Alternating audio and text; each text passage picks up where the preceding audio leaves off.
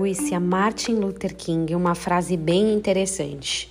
O que me preocupa não é o grito dos maus, mas o silêncio dos bons. Isso que é frase de efeito, hein? Faz a gente parar, pensar, repetir, refletir, ponderar como que a gente age frente a uma injustiça. Luther King era pastor e ativista e lutava pelos direitos civis nos Estados Unidos. Em determinados momentos, em determinadas situações, a gente precisa de fato colocar as posições que a gente entende ser correta.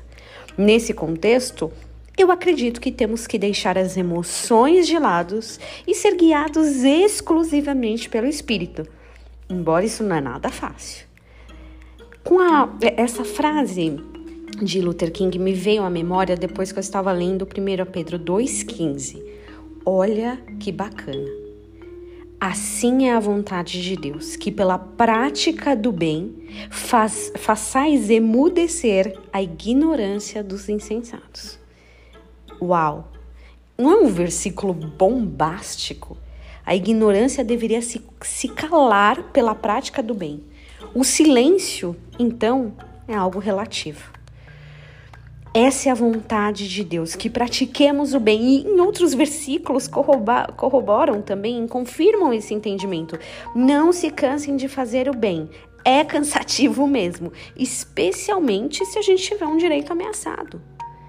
Mais do que nunca, mais do que qualquer outra época que já existiu precisamos ter uma sensibilidade espiritual aguçadíssima, orar sem cessar, estar atento, vigiando, ser direcionado exclusivamente pelo Espírito.